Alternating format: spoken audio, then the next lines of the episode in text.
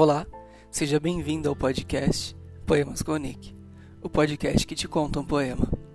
O poema de hoje é de Vinícius de Moraes.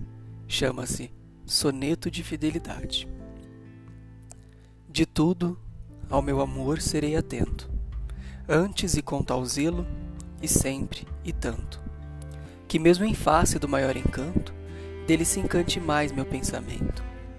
Quero vivê-lo em cada vão momento, e em louvor hei de espalhar meu canto, e rir meu riso e derramar meu pranto, ao seu pesar ou seu contentamento.